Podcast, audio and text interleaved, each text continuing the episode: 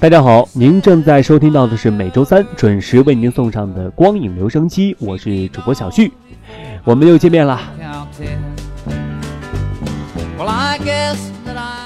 本节目是由喜马拉雅和悠然广播共同出品。在上一期的光影留声机当中，我为大家推荐的这个电影叫做《我的早更女友》啊。不知道听了上一期的节目以后，电台前的朋友们有没有去电影院看这部电影呢？或者说看了以后，是不是跟小徐有一样的看法和想法呢？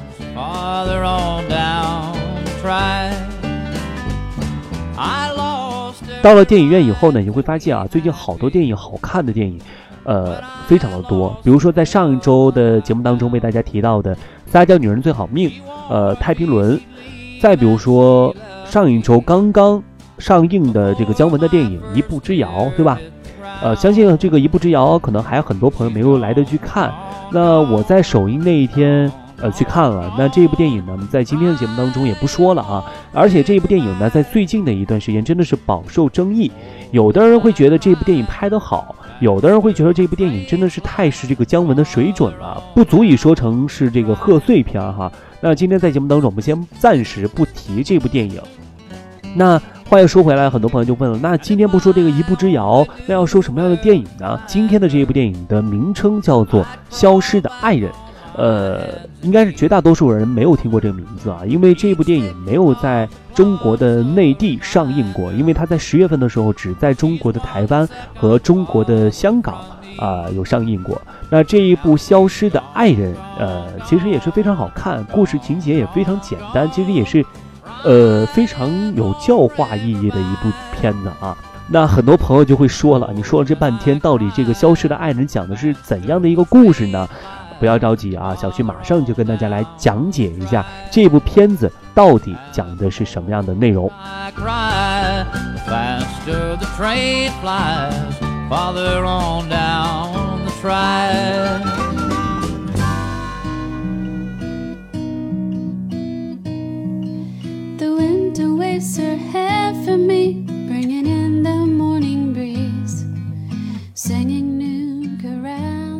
这部片子叫《消失的爱人》，其实它是来自于这个同名小说《消失的爱人》。那这一部著作呢，是来自于这个吉利安·弗林啊所写的。这部片子呢，讲述了一个温情却又悬疑的故事。主人公尼克和艾米是别人眼中的完美的恩爱夫妻，但生活却不可阻挡的越来越平淡如水。在他们结婚五周年的纪念日这一天，艾米居然离奇失踪了。那尼克通过媒体的深情告白，疯狂地寻找消失的爱人。然而，艾米的一本日记呢，似乎字字直指尼克才是他消失的真凶。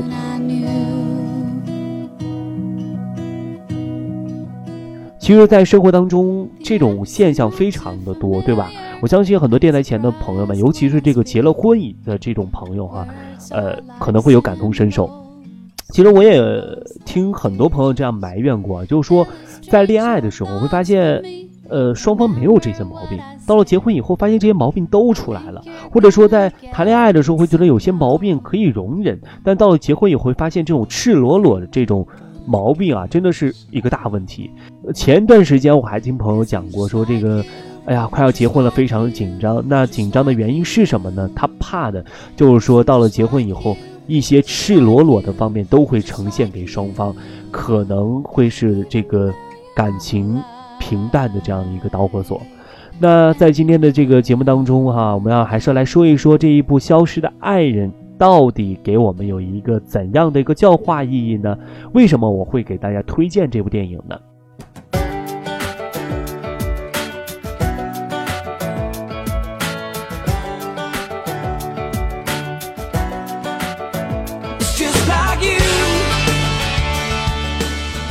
说到这一部《消失的爱人》哈，我总结了一句话，叫做“婚姻的圈套，人性的暗面”。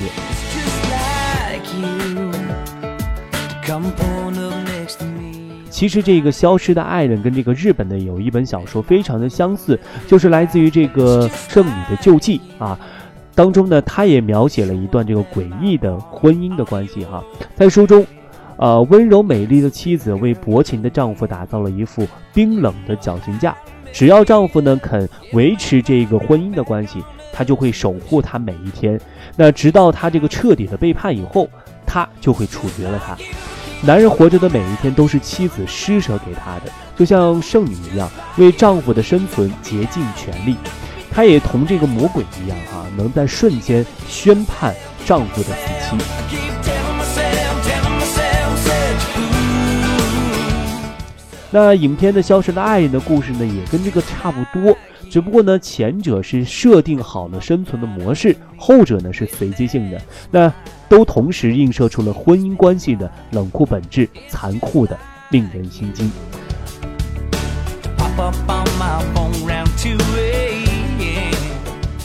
啊，没有说回这个《消失的爱人》这部影片当中哈，尼克和艾米是一对令人羡慕的年轻夫妻。两个人是在一场聚会上相识，一见钟情。呃，尼克幽默风趣，艾米呢冷艳迷人。他们在纽约夜晚的街头的时候呢相拥，恰好糖果车出了意外，满天白色的糖粉落下了，就像童话世界里的冬雪。两个人很快的步入到了这个婚姻殿堂，认为彼此会得到幸福。两个出类拔萃的人生活在一起，会不会打破婚姻的魔咒呢？远离这种肤浅平庸，变得与众不同呢？然而，事实上是，婚姻对所有人都是公平的。如果要看一个男人的幼稚、无能和软弱，就要等他失去了社会地位之后。社会认同感呢，永远是一个男人的终极目标，一旦失去了，便会沉沦。在影片当中，失业的尼克沉浸在游戏的世界里。生活的自暴自弃，变得敏感、多疑和暴躁。无论艾米如何的鼓励他，都不为所动，甚至将那些解读成了妻子对他的不满。那自卑的时候呢，男人反而会表现出自负或者是狂妄。尼克也一样。艾米呢，是从小生活在一个纽约的富家女，常青藤大学的高材生，男人们的梦中情人。尼克呢，不过是从边缘小镇到大城市寻梦的男孩，骨子里呢有着强烈的自卑。得意的时候呢，尼克宽容大度、风度翩翩；失意的时候，隐藏的一切都会显露出来。原来他一直是介意的，为他们之间的差距耿耿于怀。他越顺从，他越愤怒；他越优秀，他越不安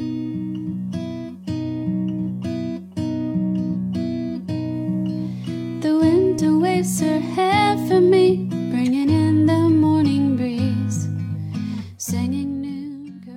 世界上的男人大都一样哈，包括我，呃，有着跨文化或者是地域的共性。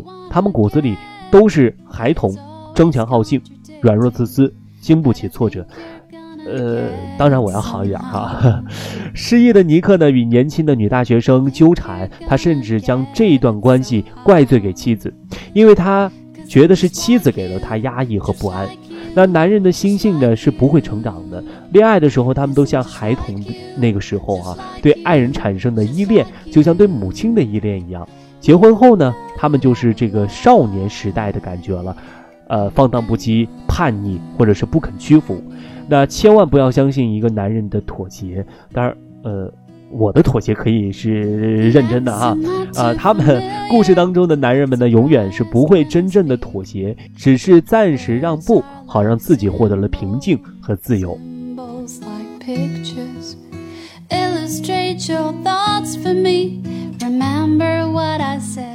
如果要看到一个女人的内心呢，要等她失去爱了以后，最年轻美好的时候是每个女孩子，呃。都高高在上的时候，哈，永远不会低头，露出卑微。那被爱的时候呢？她们像永恒国度里的女王，主宰着一切，呼风唤雨。如果说问一个沉浸爱河当中的女人，如果女人出轨了怎么办呢？大多数女人会骄傲地说，潇洒地放下一切，头也不回地离开。事实上是没有几个人能够真正的放下一切，所有人都会痛不欲生。多数人呢会委曲求全。主人公艾米永远也不会想到，有一天自己会变成他最看不起的那一种女人，软弱、麻木、可怜，或者可悲。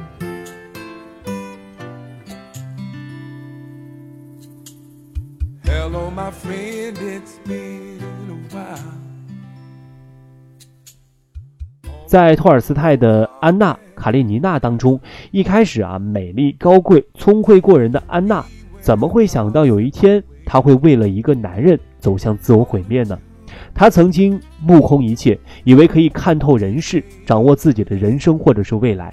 然而，当她跟着年轻的爱人出走，寄居在狭窄的公寓里的时候，她立即变得敏感和多疑。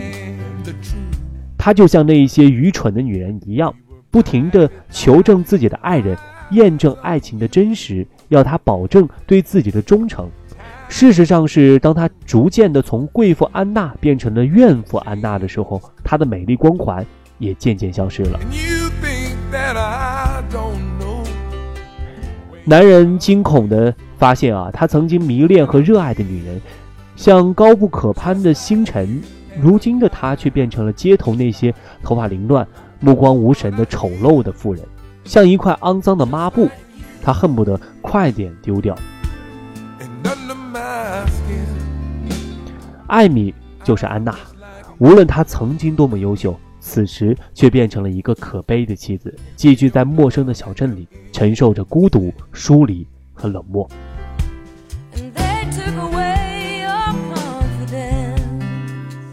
她终于发现，丈夫的不忠对于一个女人来说，最可悲的不是失去爱人，而是输给了意料之外的人，并没有更好的人出现。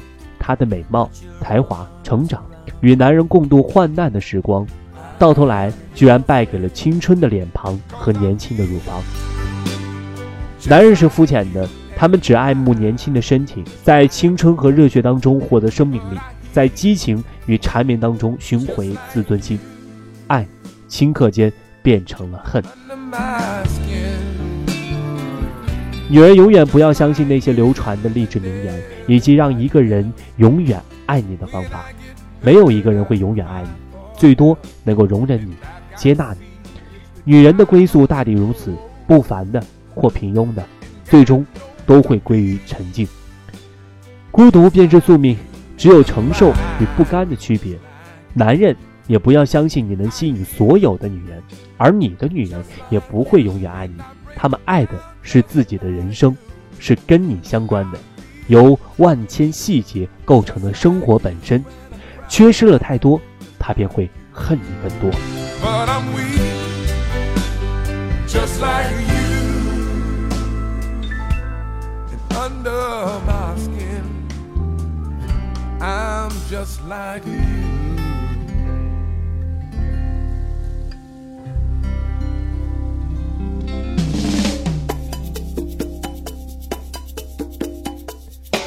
所有的婚姻啊，都逃不脱这些路数和桥段，或多或少，或明或暗，像精心编制了的圈套。越相信越不可信，越期待越让人失望。伴侣是黑暗中的孤舟，能载你上路，度过人生的暗夜。他，也是船上的那只老虎，结伴前行，随时将你撕得粉碎。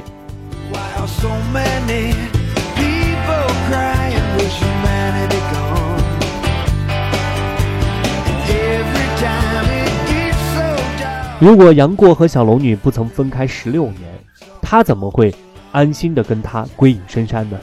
不看透繁华，怎么守得住寂寞？他对尘世的向往和痴恋是小龙女体会不到的。女人可以守着一个男人，忍受贫瘠，男人不行。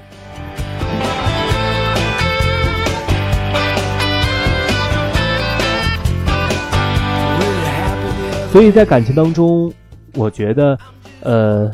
傻一点会好一些，每天为自己的爱人做好饭，等着他回来吃饭。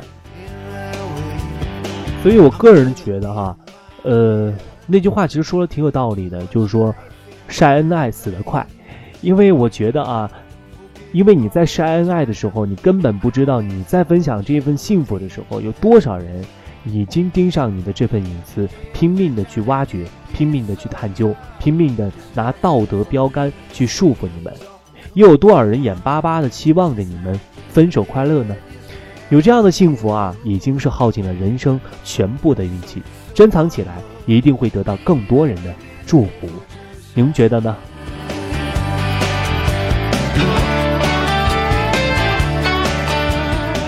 好了，这就是这一期的光影留声机，我是小旭，我们下期再见，拜拜。